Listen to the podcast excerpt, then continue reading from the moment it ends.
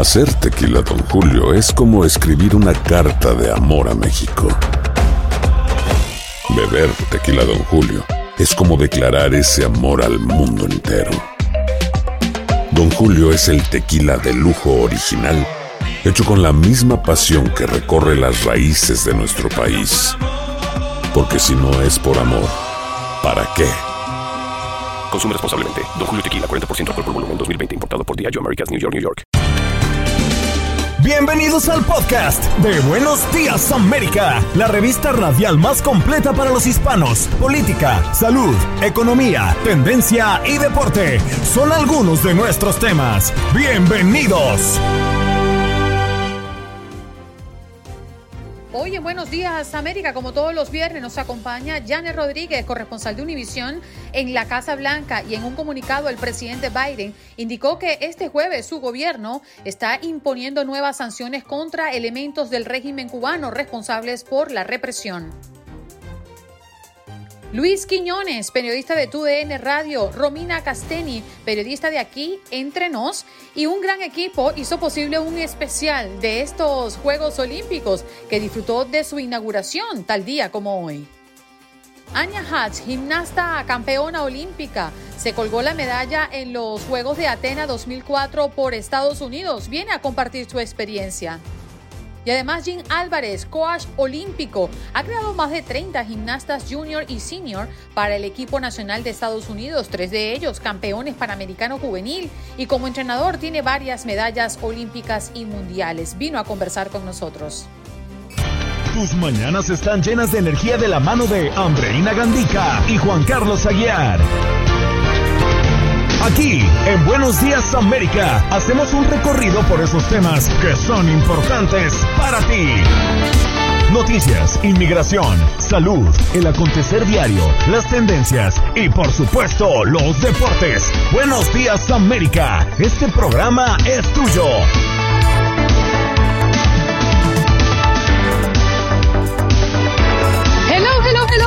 América de costa a costa, bienvenidos a nuestra tercera hora de programa cuando el reloj marca las 8 de la mañana en el este. ¿Usted cómo se encuentra? ¿Ya se tomó el cafecito de la mañana acompañándonos en esta transmisión? Bueno, muy especial porque hoy el mundo se paraliza para ver inaugurada los Juegos Olímpicos Tokio 2020 y a eso le hemos dado seguimiento durante toda la mañana, dándole datos de cómo marchan las cosas por Tokio a propósito de esta jornada inaugural. Y hoy tenemos un programa sumamente especial y emotivo en torno a los Juegos Olímpicos. No se lo pierdan porque todavía queda dos horas de programa. Juan Carlos Aguiar se incorpora a la mesa. Muy buenos días, Juan Carlos. ¿Cómo amaneces?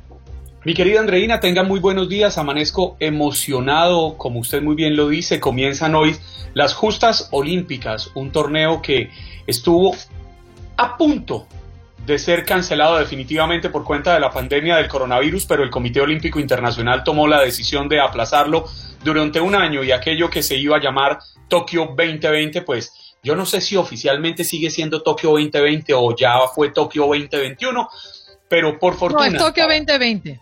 Porque además hay una serie de cosas alrededor como el logo, por ejemplo, que y la mascota y todo esto lleva hermoso, el, el 2020. Precioso un logo, precioso. un logo muy hermoso. Entonces, eh, por fortuna se tomó esta decisión, entre otras cosas para los deportistas que a lo largo de cuatro años se entrenan, se preparan, esperan con ansias, con anhelo, poder llegar a este torneo para demostrar sus capacidades, entre otras cosas, además también porque los Juegos Olímpicos solamente han sido cancelados en dos oportunidades en la historia. Han sido cancelados en cuatro oportunidades, pero en dos episodios específicos, en la Primera y la Segunda Guerras Mundiales, y no valía la pena haberlo hecho. Sin embargo, estamos viendo unos juegos atípicos y por eso me levanto emocionado, Andreina, hoy 23 de julio del año 2021. Esta casa se viste olímpica a partir de este momento. Yo creo que muchas casas en el mundo aupando a nuestros atletas, a nuestras delegaciones que nos representan y que en este preciso momento están desfilando con sus banderas, los abanderados, los atletas más privilegiados dentro de cada una de, las delegaciones que conformarán 205 para ser específico esta edición de los Juegos Olímpicos Tokio 2020 todos los viernes nos acompaña Janet Rodríguez, corresponsal de Univisión en la Casa Blanca. Janet, feliz viernes para ti. ¿Cómo te encuentras? Muy buenos días, aquí pegada a mi televisión viendo la apertura de los de las Olimpiadas, este desfile tan bonito de tantos atletas como comentaban anteriormente, así que aquí como todos estamos muy a la expectativa de, las Olimpiadas, dejando la política a un ladito esta mañana. Oye, Janet, qué alegría que comiences hablando de esto, porque bueno, es nuestro tema del día. Creo que el mundo se paraliza para ver los Juegos Olímpicos en su inauguración el día de hoy. ¿Qué es lo que más disfrutas? ¿Alguna especialidad eh, en específico? La verdad que, bueno, sí, la gimnasia, la, el, eh, eh, la natación la disfruto mucho, pero la verdad un poco de todo, ver el desempeño de estos atletas que, como bien decían ustedes, perdieron un año de entrenamiento, un año eh, de, de incertidumbres, de ver lo que iba a pasar o no iba a pasar y hasta último momento, ¿no? Yo creo que hasta ayer no se sabía si esta ceremonia iba a suceder o no y aquí estamos y estos atletas que van a participar son héroes, yo te diría, porque lo que han pasado en el último año no ha sido fácil, igual que todos que hemos tenido que afrontar esta pandemia, por supuesto. Pero, pero hablándote un poquito de política y las Olimpiadas, la primera dama de los Estados Unidos está allí. También ah, había mucha incertidumbre si iba a ir una delegación de Estados Unidos o no. Al final el país y la Casa Blanca decidió que sí, que tenía que haber representación. Y ahí está la primera dama sin embargo, algo muy curioso es que los viajó con ella un equipo de prensa muy muy pequeño, entre ellas unas amistades de la Casa Blanca y están secuestrados en un hotel, no han podido ir a la ceremonia ni a ni a estar con la vicepresidenta por los eh, por los estrictos eh, por las estrictas medidas de seguridad que hay en Tokio en estos momentos alrededor de las Olimpiadas y del COVID que va en repunte también en este país. Así que que nada, estamos aquí todos a la expectativa de, de lo que pueda pasar en los próximos días. Sí, la verdad es que nosotros tenemos nuestros compañeros que están cubriendo Tokio 2020 de TUDN y en principio, bueno, han tenido que tomarse mucho tiempo previo al trabajo in situ por eh, las restricciones, 14 días encerrados en un hotel que es lo que exige realmente el país para que periodistas y otras personas que quieran hacer y actuar en el marco de los Juegos Olímpicos tienen que cumplir. Y esto es para todos, ¿no? Eh, no vale ser la primera edad para zafarse de estas reglas. Eh, y sí, hay que disponer de mucho tiempo, Janet. Bueno, hablemos también de lo que ha pasado con las últimas declaraciones del presidente Biden a propósito de lo que está viviendo el pueblo cubano y lo que exige el exilio también. Sí, mira, la verdad es que ha sido una semana eh, en donde el tema de Cuba ha dominado parte de la política de la Casa Blanca, de la política exterior. Vimos que ayer impuso nuevas sanciones a ciertos ministros y a, y a personal que, como dice la Casa Blanca, está reprimiendo al pueblo y y causando toda la represión que, que se vive en la isla, eh, pero el pueblo y los cubanoamericanos, sobre todo en el sur de la Florida, piden más de esta Casa Blanca, piden más del presidente, piden que el presidente hasta vaya a reunirse con ellos eh, allá en Miami, pero esa decisión no se ha tomado todavía aquí en la Casa Blanca. Por ahora las consideraciones, pues ya lo vimos con las eh, con um, las sanciones, las consideraciones también son aumentar las remesas, reabrir los servicios consulares en, el, um, en la embajada de La Habana, pero pero no es necesariamente lo que está pidiendo el, pueblo y lo que está pidiendo el exilio, que, pide mucho más de este gobierno. Así que hay un poco de frustración por, por lo que no está haciendo la Casa Blanca y por la Casa Blanca diciendo, bueno, podemos hacer ciertas cosas, pero nos tienen que dar tiempo también. Claro, Janet, muy buenos días, pero entre otras cosas, pues sanciona a un general, a Álvaro López Miera, el ministro de las Fuerzas Armadas de Cuba, entre otras sanciones más. Sin embargo, la pregunta que uno se plantea es, ¿qué tan efectivo puede ser realmente este tipo de sanción? Eh, ¿De verdad a uno, a uno se le cruzaría por la cabeza que el señor López Miera, desde la comodidad de la isla, eh, se siente preocupado porque la Casa Blanca lo, lo sancione a él de forma directa? No creo, en mi opinión muy personal, son sanciones que tiene muy, muy poco efecto porque ya de por sí, por el embargo y por otras restricciones que hay eh, con Cuba, estas personas que, como tú bien dices, están en la isla disfrutando de riquezas que no tiene el pueblo cubano, eh, ya estaban restringidas y no podían, por ejemplo, venir fácilmente a Estados Unidos o acceder cuentas eh, bancarias estadounidenses. Entonces, yo creo que las restricciones son un poco simbólicas y, bueno, ya hemos visto cómo, por ejemplo, el gobierno, te pongo un ejemplo, el gobierno del presidente Donald Trump sancionó a muchos líderes venezolanos, ¿no? y al final no pasó nada en el gobierno, ahí sigue el gobierno totalitario y autoritario de Venezuela y de Nicolás Maduro. Entonces, estas sanciones, si no vienen en conjunto con sanciones de otros países, donde estas personas sí pueden negociar y donde tienen una habilidad monetaria más fácil, que no es la que presenta los Estados Unidos, pues tiene muy poco peso. ¿Cómo se están moviendo y cambiándote un poco de tema, em, Janet, eh, la logística interna en la Casa Blanca? Porque esta semana eh, tuvimos conocimiento de que un empleado y un asistente de Nancy Pelosi dieron positivo al COVID-19 a pesar de estar vacunados. Ambos estaban vacunados. Esto tuvo que ver con la delegación de Texas, de los congresistas demócratas que se escaparon de Texas, vinieron a Washington. Varios de ellos también, a pesar de estar, de estar vacunados, dieron positivo al virus. Ellos estuvieron en contacto con este funcionario de la Casa Blanca y de la oficina de Pelosi. Eh, la logística, bueno, y se nos reveló cuando preguntamos sobre esta persona que no había sido la única. Ya hay varias personas dentro de la Casa Blanca que a lo mejor no tienen contacto directo con el presidente, pero sí bien trabajan para el gobierno, que han dado positivo al COVID a pesar de estar vacunados. Pero la Casa Blanca insiste de que sí, van a haber estos casos, pero el mejor, la mejor protección en contra del virus sigue siendo la vacuna. Esta persona ya está aislada, no tiene, no, nunca tuvo contacto directo con el presidente ni con líderes del gabinete, así que la Casa Blanca dice que sí, que estas cosas van a seguir pasando, pero no por eso debemos eh, debemos volver a cerrar todo. Simplemente la gente se tiene que seguir vacunando y cuando pasen estos casos, pues tomar las medidas necesarias, que es lo que se ha hecho en este caso, aislar a la persona, bueno, a las dos personas y seguir los protocolos de COVID como lo seguíamos cuando cuando teníamos un contacto con una persona eh, contagiada. Janet, yo quisiera cambiarle de tema porque uno de los proyectos más ambiciosos del presidente Joe Biden es su plan de infraestructura. Sin embargo, pues parecerían haberle construido un muro sólido en el Senado al que le habrían dejado una pequeña ventanita y es que unos senadores dijeron que estarían dispuestos a apoyar el proyecto, pero si hacen una serie de modificaciones. ¿Cómo recibieron esto eh, en el gobierno ejecutivo?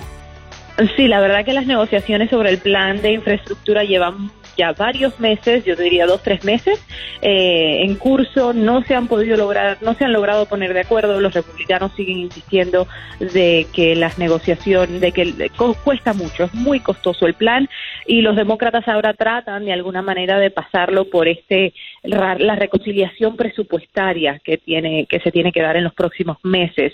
Pero si no se pasa por eso, la Casa Blanca va a seguir insistiendo, pero como tú bien dices, sí le han construido un muro muy muy fuerte al presidente para que este proyecto, si es que pase, pase con, eh, con la mayor cantidad de dinero posible eh, y no sé cuánto apoyo republicano va a tener, pero pero no al momento no tiene el que necesita para poder pasar eh, como quisiera el presidente Biden. Oye, por cierto, nos queda un minutito, Janet, pero no, no podíamos dejar por fuera la visita de los campeones del Super Bowl a la Casa Blanca esta semana. Allí recibieron con los brazos abiertos a Tom Brady, al simpático Tom Brady, perdón, y todo el equipo. Janet, no caigan las tentaciones que le pone Andreina Gandica en el camino, por favor. Andreina, te voy a desilusionar. Ese día yo tuve la oportunidad de ir a ver a Tom Brady y dije, paso. Eh, no. tenía, tenía otras cosas más importantes que hacer con mi día que ir a ver a Tom Brady. Janet, por, favor.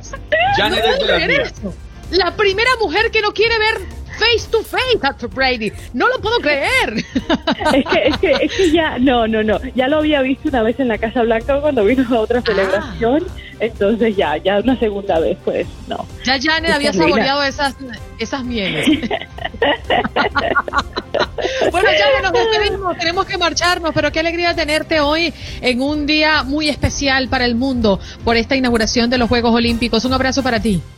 Para ustedes también. Bye bye. Como dicen los grandes, la liga se gana partido a partido. Partido a partido. En Buenos Días América, Contacto Deportivo. En el verano de campeones. Somos parte de la gran fiesta del verano. Buenos Días América te lleva hasta Tokio.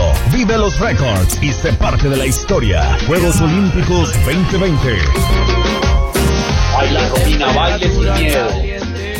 ¡Ay, Dios mío, qué verano! Pero qué verano hemos tenido en este 2021, lo que nos aplazó. El 2020 nos los ha dado con creces este 2021 y estamos agradecidos los que amamos el deporte, los que amamos el fútbol, los que amamos los Juegos Olímpicos. Qué bueno y qué positivo que Tokio 2020 comenzó tal día como hoy de manera oficial. Vamos a recibir a un gentío que hoy se apuesta a este show para darles lo mejor de lo que nos ofrece Tokio 2020. Luis Quiñones, periodista deportivo de TUDN Radio, amigo de la casa. Muy buenos días, Luisito. Muy buenos días, Andreina. Buenos días también para Juan Carlos, para Etel, también para Romina. Encantado de estar aquí durante todos estos días que van a durar los Juegos Olímpicos, que como dices, hace un rato arrancaron ya de manera oficial con la inauguración pero de hace dos, tres jornadas se está disputando ya también el softball para mujeres, el fútbol femenino, así que de fiesta ya desde hace algunas jornadas. Romina, la preciosa Romina Casteni, periodista de aquí entre nos. ¿Cómo estás, cariño? Qué bonito verte de nuevo por acá.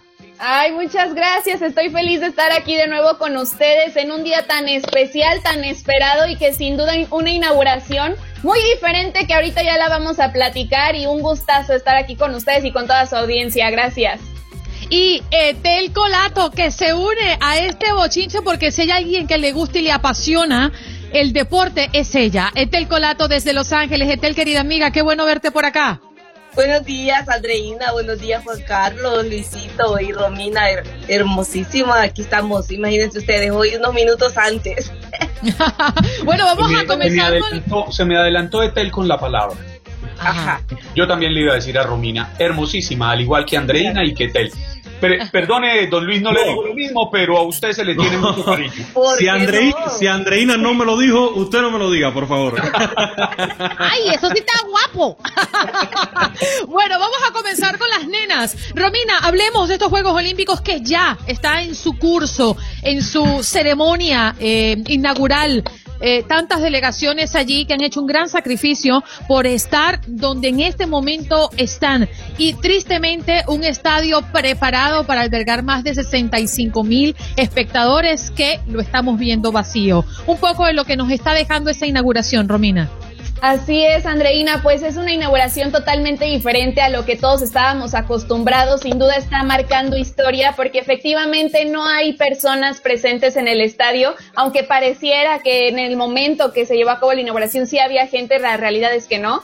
Todo estaba cubierto con diferentes, los asientos estaban cubiertos de diferentes colores para hacer pensar a todos los espectadores que en su momento lo estaban viendo, pues que realmente había personas, ¿no? Pero no fue así, fue una inauguración llena de emociones, donde veíamos a los atletas felices de llegar por fin a esa, a esa meta con la que tanto hubo tantas adversidades y sin duda este Japón nos mostró cómo, cómo su cultura, todo lo que ellos representan de que nunca se rinden pese a ninguna circunstancia, pues realmente están en los Juegos Olímpicos, ¿no? O sea, los están llevando a cabo pese a todo, donde nos mostraron todo un recorrido de cómo fue que desde el momento en donde Tokio se nombra como la próxima sede de los Juegos Olímpicos, cómo es que todo se viene abajo por la pandemia y todos los deportistas se pusieron las pilas y en la oscuridad, estando solos, ellos siguieron entrenando y preparándose, pero la energía siempre los mantuvo juntos, ¿no? Entonces, todo este tipo de emociones fue lo que nos reflejó esta inauguración que sin duda ha marcado un precedente y vimos muchos momentos impresionantes también donde nos destacaban este el pueblo japonés cómo es de trabajador, incluso cómo los anillos olímpicos fueron puestos con la madera de unos árboles que los jugadores de Tokio 1964 habían plantado en su momento. Entonces estuvo marcado por momentos muy clave donde nos demuestran que Japón está fuerte pese a todo, pese a que la mitad de la población estaba en contra de que se llevan a cabo estos juegos sin duda es un momento que, que a ellos no se les va a olvidar, ¿no? El poder por fin estar ahí, este, que desfilaron con su bandera y pues a ver qué más nos traen los Juegos Olímpicos, ¿cómo ven? Sí, señor. Luis, un gran reto para muchas delegaciones que por temas de presupuesto, por crisis, como pasa en mi país, están llevando delegaciones muy pequeñas en cuanto a números de atletas en representación, pero Estados Unidos lleva a Tokio el segundo equipo más grande de su historia. Es decir, países más poderosos y que tienen el COVID-19 un poco más controlados, seguramente van a tomar ventaja en esta competencia olímpica. Asimismo, Andreina, y fíjate, eh, curiosidad de esta ceremonia de inauguración, de las 206 delegaciones, se hace, ya, se había dado en ocasiones anteriores, pero cambia un poco el orden del desfile de las, de las delegaciones por el tema del idioma. Se está haciendo por el idioma japonés y esto ha cambiado totalmente el orden habitual de desfile de las delegaciones. Tienes toda la razón. Estados Unidos sale una vez más como gran potencia Atención, por ejemplo, Rusia, ya vimos a sus primeros representantes y de hecho también durante esta inauguración bajo eh, la bandera de los Juegos Olímpicos del Comité Olímpico Internacional por el tema del escándalo de dopaje que hubo en Rusia, la sanción que se le fue eh, puesta al Comité Olímpico Ruso. Los atletas al final mm, tenían culpa, pero no tenían culpa del, del todo porque fue bajo el amparo del, del, gobierno toda esta situación que se dio. Por eso es que viene esta sanción al Comité Olímpico Ruso y es otro de los casos curiosos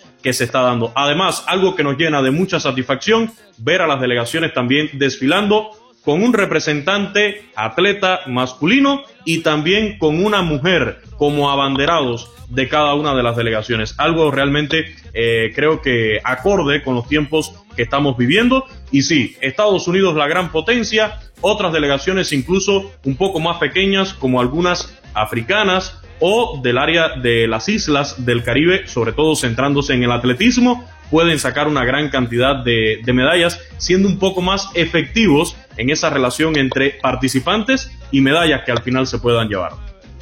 Etel, los deportes, deportes que vamos a estar viendo eh, de manera histórica, como es el tema del karate, ¿no? El karate que va a estar en Tokio 2020, pero desafortunadamente no está contemplado para la próxima edición del 2023. Eh, vamos a estar viendo también incluido el surf en esta edición de Juegos Olímpicos, la escalada, el béisbol y el softball. Pero sin lugar a dudas, Etel, hay deportes que atrapan a la audiencia por no ser tradicionalmente tan difundidos a lo largo de los años. Exactamente, lo que sucede es que lo del fútbol, pues días de nuevo a todos, este, estamos viéndolo a diario prácticamente, justo en estos últimos días, entonces, pero aún así no nos saturamos, o sea, sí vamos a estar pendientes y desde ya ayer lo comenzamos una de la madrugada ya de pie viendo todos los partidos, bueno, hora de Los Ángeles, yo estoy tres horas atrás de ustedes. ¿Tú no dormiste? Y fíjense algo, algo curioso que yo me levanté muy temprano a ver la inauguración porque yo dije qué va a pasar, porque 24 horas antes de que esto, de esta inauguración tan majestuosa que hemos visto, sobria pero sumamente majestuosa, el jefe de la, del, del comité que organizaba esta, e, esta apertura, esta, esta inauguración, fue despedido el día de ayer. El Comité Olímpico de, de, de, de, de Japón lo despide porque en 1988 él hizo una, 1998 él hizo una publicación este sobre el holocausto, burlándose, lo tomaron como una burla, entonces lo despiden y yo, me, yo estaba esperando, o sea, se fue el jefe que organizaba todo esto y de verdad que los japoneses tienen valor, dije, porque imagínense 24 horas antes, pero eh, no, no pasó nada, todo este, está, ha estado muy bien hasta el momento lo que vemos y otra de las cosas que me impresionó de esta inauguración, y es que lo quiero tomar por el lado de, campeones de América, porque vieron cómo entró Argentina, cómo saltaban los atletas, qué euforia con la que entraron. Eh, fue impresionante, me impresionó cómo la delegación de Argentina entró con esa euforia. Y por el otro lado, lo que hablábamos del surf, ya retomando la, tu pregunta, nosotros en El Salvador fuimos parte de esto porque por primera vez en la historia allá en El Salvador se dio el, preolímpico. Allá fue donde se seleccionó a los, a los atletas que iban a participar en esta disciplina. Porque El Salvador se ha convertido en el destino favorito de los surfistas porque están las olas más grandes y, con más duración y con más frecuencia. Entonces, Surf City en El Salvador, este fue donde comenzó el sueño de estos atletas que por primera vez esta disciplina entra en los Juegos Olímpicos. Y vamos a estar viendo el karate también y también la patineta, entre otros los deportes que entra el béisbol también. O sea, ya el béisbol ya, ya era justificado, o sea, ya, ya se necesitaba, se habían tardado demasiado. sí, yo estoy de acuerdo contigo, se había tardado demasiado y qué bonito ver eh, el deporte. Sí, claro, por supuesto. Juan Carlos, apelando un poco al lema elegido por esta edición de los Juegos Olímpicos Unidos por la Emoción, seguramente desde cualquier lugar del mundo estamos reflexionando, ¿no? La unión que representa eh, la cantidad de países que hacen vida en un ciclo olímpico y al final llegar a los Juegos Olímpicos. Sí, es una gran reflexión para el mundo. Nos resistimos a que una pandemia nos paralice, Juan Carlos. Entre otras cosas, Andreina, Luis, eh, hay algo que es cierto, los deportistas, los Juegos Olímpicos encierran valores que son inigualables para la humanidad, el esfuerzo, el entrenamiento, el sacrificio, el tesón, la transparencia para eh, practicar cualquier disciplina deportiva, yo creo que enmarca de las mejores cosas que puede tener la humanidad y por eso es que hay que luchar por mantener esta tradición viva y por darle cada día más fuerza, porque nuestros hijos deberían criarse viendo este tipo de cosas, escuchando este tipo de cosas, cómo se, se persiguen sueños y se pueden alcanzar a punta de sacrificio, de entrenamiento, de mucho trabajo físico y mental. Mm. Romina, Luis, eh, ¿qué más podemos aportarle a nuestra audiencia? Deben conocer muchos aspectos alrededor de los Juegos Olímpicos y hoy es un día muy importante. Los dejo con la palabra para que puedan compartir con nosotros. Solamente sobre esto que mencionaba Juan Carlos, todo lo que encierra el espíritu olímpico, la propia Carta Olímpica desde su fundación, lo que significa, lo que es capaz de mover, lo que es capaz de paralizar, en este caso, como decía Juan Carlos, nos resistimos y nos imponemos a la pandemia, pero sabemos que los Juegos Olímpicos es capaz incluso de paralizar contiendas bélicas, de esa famosa paz olímpica, esa tregua olímpica que a lo largo de la historia eh, también se ha dado, eh, creo que, que habla eh, claramente ¿no? de lo que significa. Yo la verdad estoy en un momento porque yo hasta ahorita, hasta hace una hora aproximadamente, una hora y tanto que comenzó la ceremonia, yo no lo iba a creer. Yo dije, yo creo que se van a desarrollar los Juegos Olímpicos ya cuando vea la ceremonia de inauguración, ya cuando vea a los atletas compitiendo y afortunadamente eso se nos acaba de dar. Yo lo decía, ya arrancó el softball para mujeres, ya arrancó el fútbol femenino. Hoy, después de esta inauguración, bueno, tenemos, ya tenemos actividad en tiro con arco, en equitación, en remos, en el tiro deportivo también y ya en las próximas horas, o sea, mañana, en la siguiente madrugada para esta parte del mundo, tendremos ya las primeras medallas en disputa en alterofilia, levantamiento de pesas, taekwondo, tiro deportivo, judo, esgrima, el ciclismo de ruta y el tiro con arco. Ojo con el ciclismo de ruta porque hay uno de los nuestros con grandes posibilidades, el ecuatoriano Richard Carapaz. Se acaba de bajar hace unos días, hace una semana en París del Tour de Francia, voló a Tokio y va a estar mañana en el ciclismo de ruta. Luisito, continúa con nosotros Romina, apegada también a esta transmisión, Etel Colato con nosotros, Juan Carlos Aguiar y esta servidora Andreina Cantica. Como pariente que le den a la gente, ay qué rico se siente cuando lo mueve, lo mueve, lo mueve. En Buenos Días América. Tu opinión importa. Nuestras redes sociales. Facebook. Buenos Días AM. Tu opinión importa. Instagram. Buenos Días América AM. Buenos Días América AM. Tu opinión importa. Boost Mobile tiene una gran oferta para que aproveches tu reembolso de impuestos al máximo y te mantengas conectado. Al cambiarte a Boost, recibe un 50% de descuento en tu primer mes de datos ilimitados. O, con un plan ilimitado de 40 dólares, llévate un Samsung Galaxy A15 5G por $39.99. Obtén los mejores teléfonos en las redes 5G más grandes del país. Con Boost Mobile, cambiarse es fácil. Solo visita boostmobile.com. Boost Mobile, sin miedo al éxito. Para clientes nuevos y solamente en línea, requiere AroPay. 50% de descuento en el primer mes requiere un plan de 25 dólares al mes. Aplican otras restricciones. Visita boostmobile.com para detalles. Vestidos de olímpicos el día de hoy, viernes 23 de julio, se inauguran los Juegos Olímpicos Tokio 2020 y para continuar con estas maravillosas noticias y con estas maravillosas historias, hoy recibimos a esta mujer que ha dado su vida al deporte y que ha merecido una medalla olímpica por Estados Unidos en Atenas 2004. Anya Hatch, eh, ella está aquí con nosotros, gimnasta, campeona olímpica. ¿Cómo estás, Anya? Sí, ¿me oigan? ¿Me oyen? ¡Qué maravilla! Perfectamente. Ahora sí estamos bueno. conectada contigo. Ella es Anya Hatch, eh, gimnasta, campeona olímpica, ha merecido medalla olímpica por Estados Unidos en Atenas 2004. Hacíamos una introducción, Anya, hace pocos minutitos. em, tú, pues, te desarrollaste inicialmente como atleta en Cuba y luego de un periodo, pues, pediste eh, ser liberada para representar a Estados Unidos. Háblanos un poco de esa transición.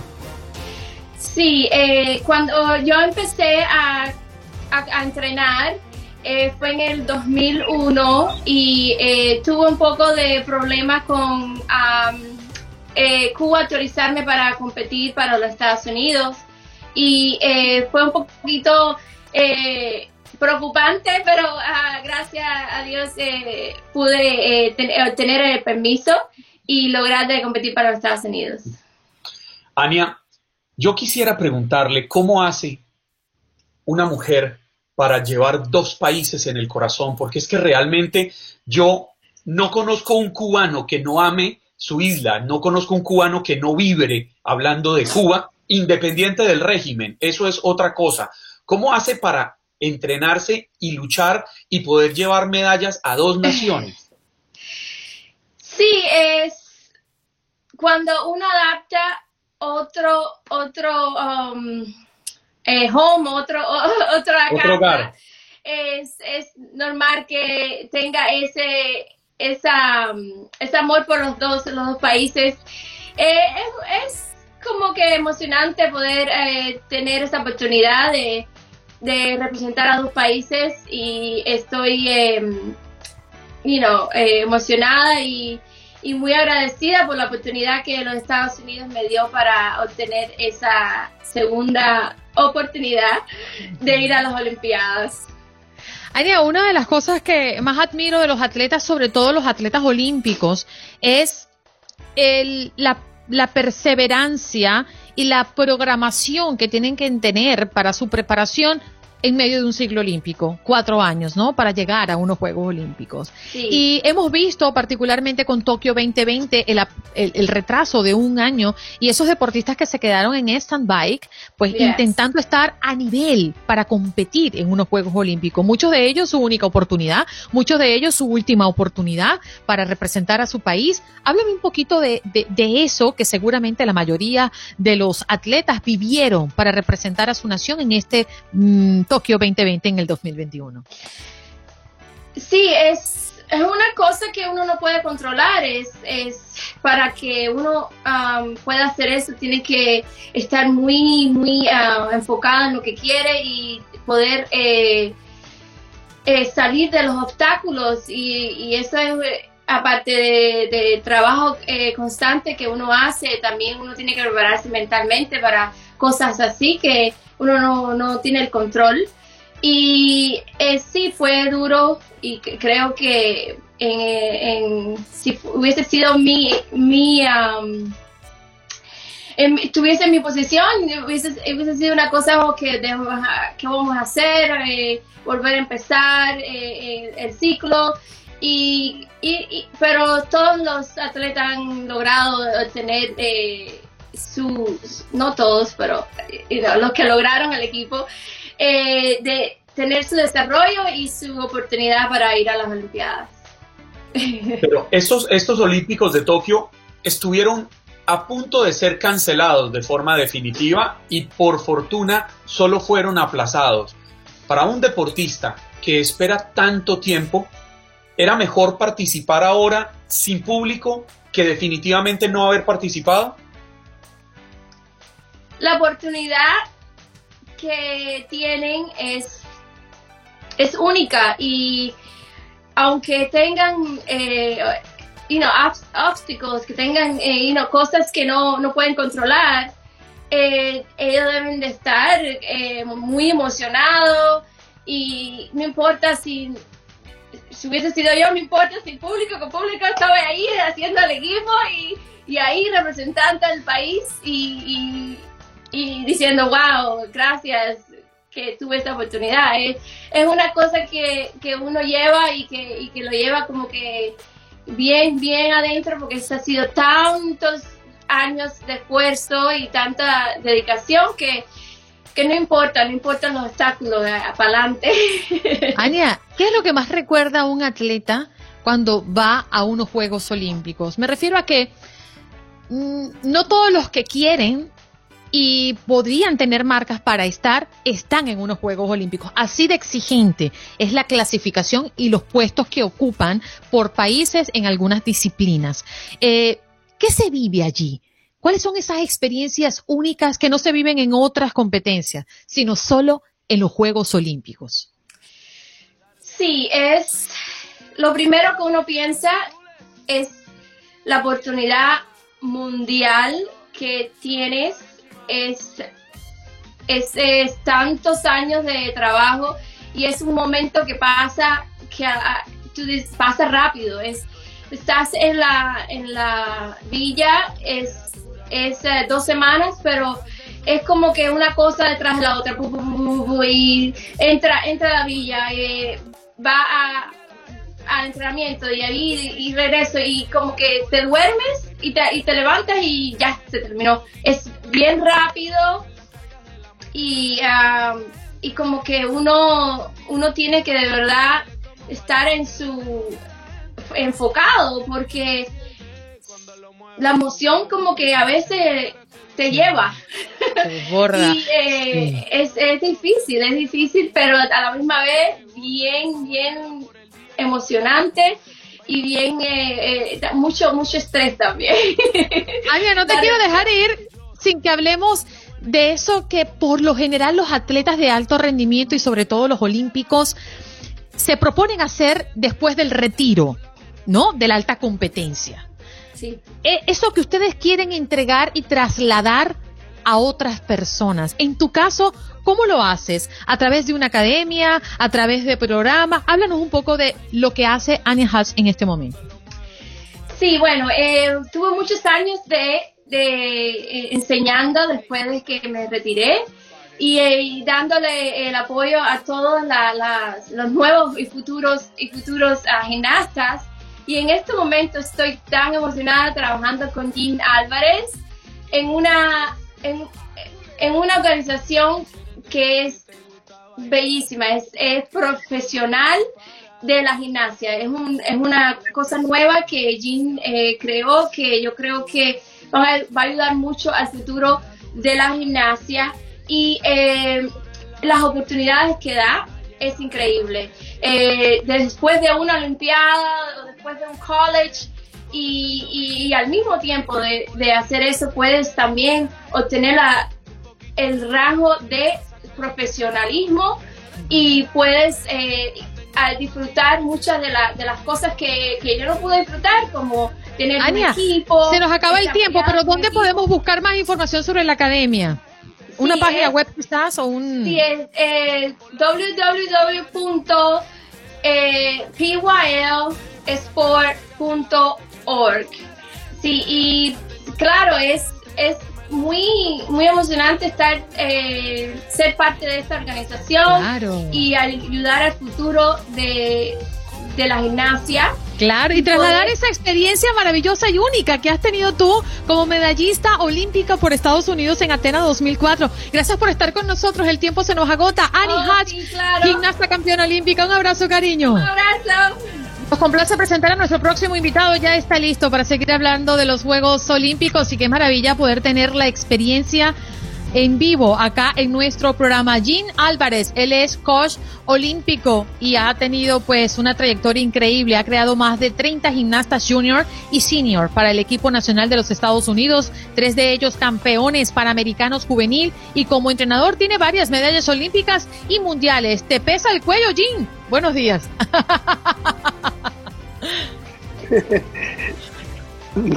gracias por la invitación. estoy un poquito eh, afónico. Eh, no te si me preocupes. Así decimos nosotros cuando hay mucho, hay muchas medallas, ¿no? Le pesa el cuello de tantas medallas que, que van allí guindadas. No, no te preocupes por tu voz. Estamos aquí para recibirte y para conversar contigo, ¿no? Lo que significa un coach olímpico para cada uno de los atletas, Jean.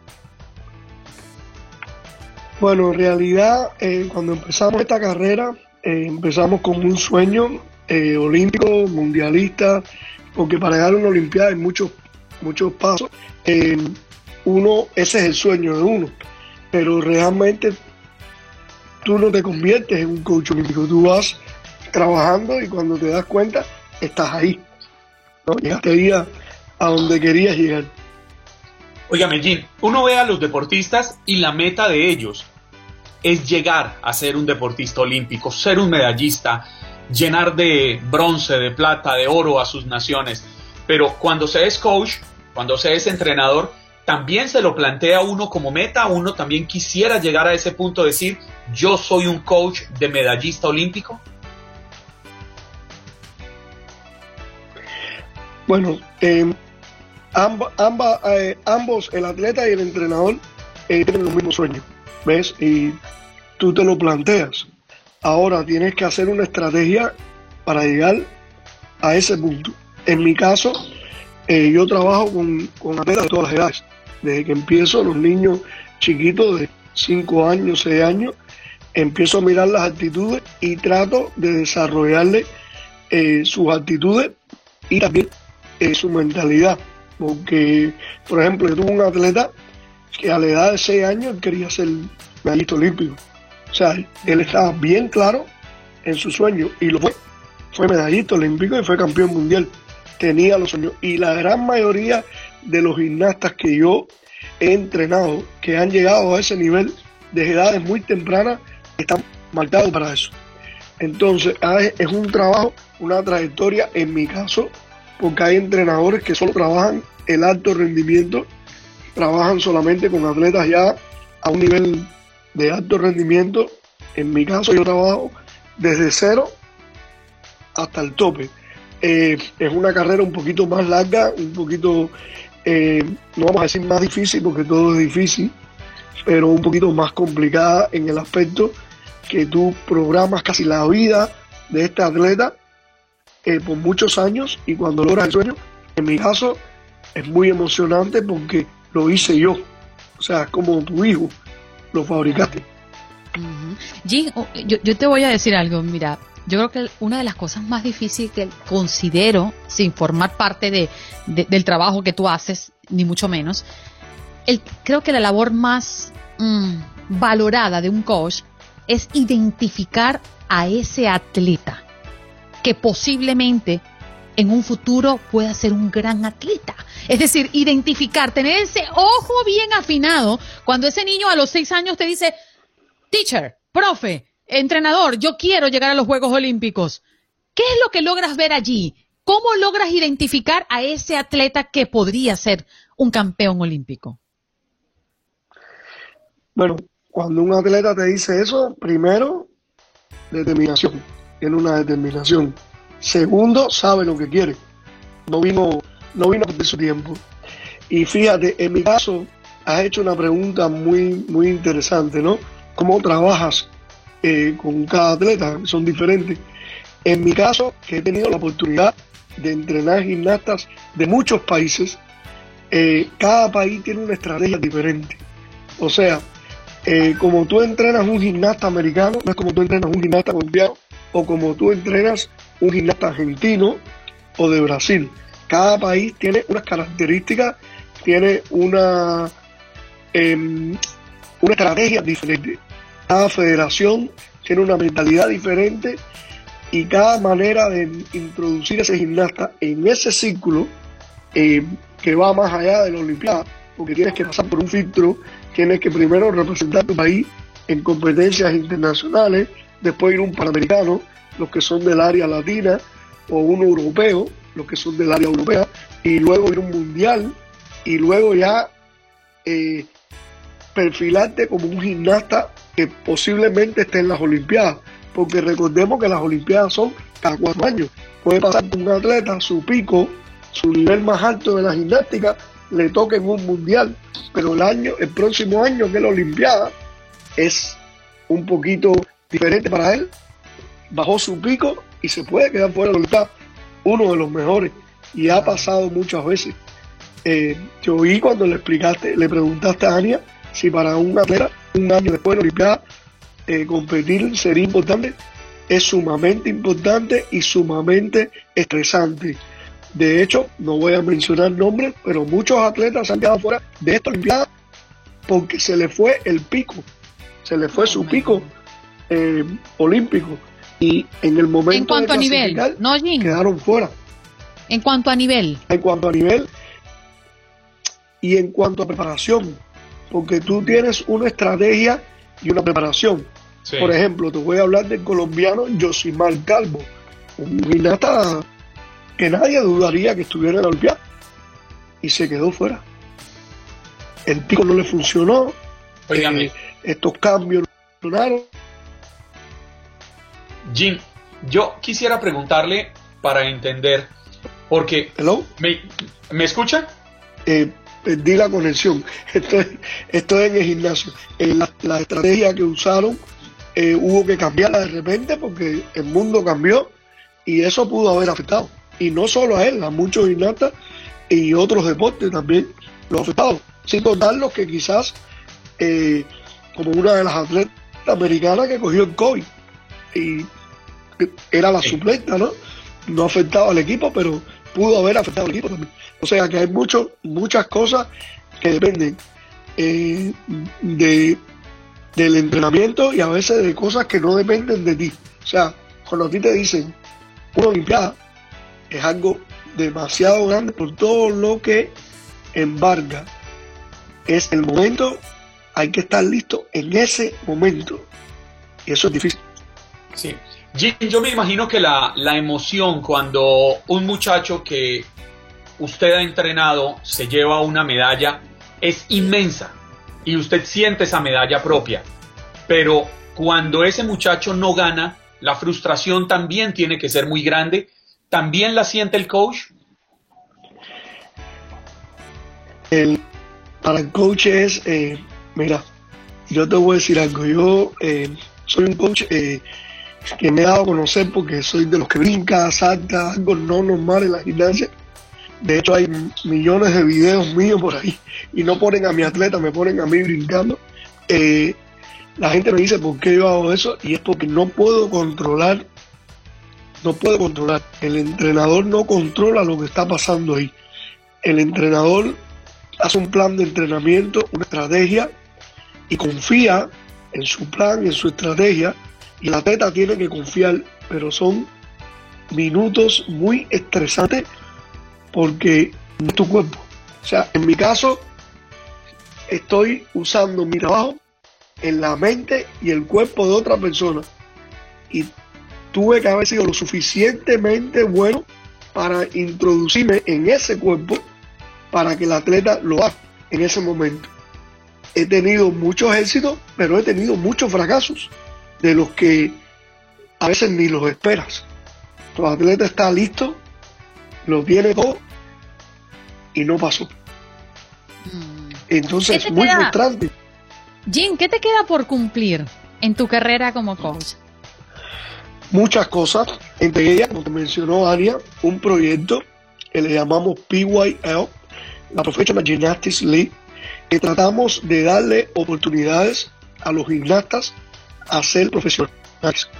Porque nuestro deporte, que es uno de los deportes más sacrificados, eh, el sacrificio empieza desde niño, con un eh, rigor de entrenamiento muy fuerte. Al final de tu carrera no eres un profesional y las ganancias son muy pocas, siendo un deporte lindo. Entonces nosotros hemos creado unas reglas para que la gimnasia sea más entendible, las personas las puedan entender, el público general y los gimnastas puedan durar mucho más tiempo, sea más divertida, sea de equipo, sea mixta, eh, tratando de darle más oportunidades a esas personas que dedican toda su vida al deporte y luego de una olimpiada o de dos, nada más pasó.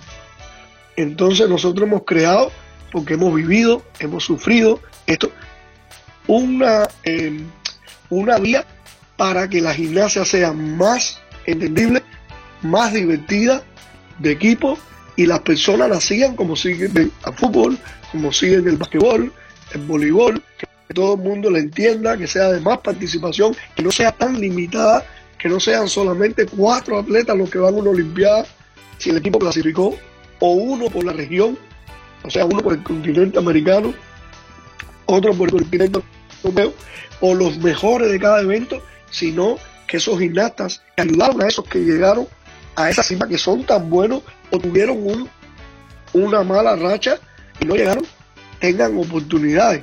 Porque recuérdense que el deporte de nosotros todo se define mañana. Mañana están los valores. Si no te va bien en la preliminar, se acabó. Y si te fue bien en la preliminar, vas a unas finales, pero ya la preliminar no cuenta. Y si te fue mal ahí, se acabó. Mi atleta en el año 2012 ganó las preliminares. Y en, en, la, en las finales quedó medalla de bronce. Porque tuvo un fallito. Si tú sumas los dos días, eres campeón olímpico. Sin embargo, el que quedó noveno el primer día ganó la Olimpiada. Entonces, no lo, no, no lo veo justo. Sí, no, y, y, y uno lo que piensa, Jim, como lo que le puede pasar a cualquier persona. Ese día te levantaste indispuesto estomacalmente. Una cosa que cualquiera, a cualquiera nos puede pasar. Y perdiste cuatro años de tu vida preparándote para ese justo momento. Jim, gracias por estar aquí y sobre todo por apoyar el deporte. No, gracias a ustedes por invitarme y gracias por dejarme hablar de, mi, de la liga que hemos creado, de la BYL. Y para cerrar, si no, si no me extiendo mucho, eso que acabas de decir, cualquier deporte lo tiene. Un deportista, un futbolista, te va mal en un juego y tiene muchos juegos más para sacar su talento. Y eso es lo que estamos haciendo Sí, con la liga. sin lugar a dudas. Gimnasta, que el gimnasta tenga varias oportunidades y que salga Gracias, el mejor de varias oportunidades. Gracias por acompañarnos en nuestro podcast. Buenos días América. Y recuerda que también puedes seguirnos en nuestras redes sociales. Buenos días AM en Facebook y en Instagram. Arroba Buenos días América. AM. Nos escuchamos en la próxima. Boost Mobile tiene una gran oferta para que aproveches tu reembolso de impuestos al máximo y te mantengas conectado. Al cambiarte a Boost, recibe un 50% de descuento en tu primer mes de datos ilimitados. O, con un plan ilimitado de 40 dólares, llévate un Samsung Galaxy A15 5G por $39.99. Obtén los mejores teléfonos en las redes 5G más grandes del país. Con Boost Mobile, cambiarse es fácil. Solo visita boostmobile.com. Boost Mobile, sin miedo al éxito. Para clientes nuevos y solamente en línea, requiere AroPay. 50% de descuento en el primer mes requiere un plan de 25 dólares al mes. Aplican otras restricciones. Visita boostmobile.com para detalles.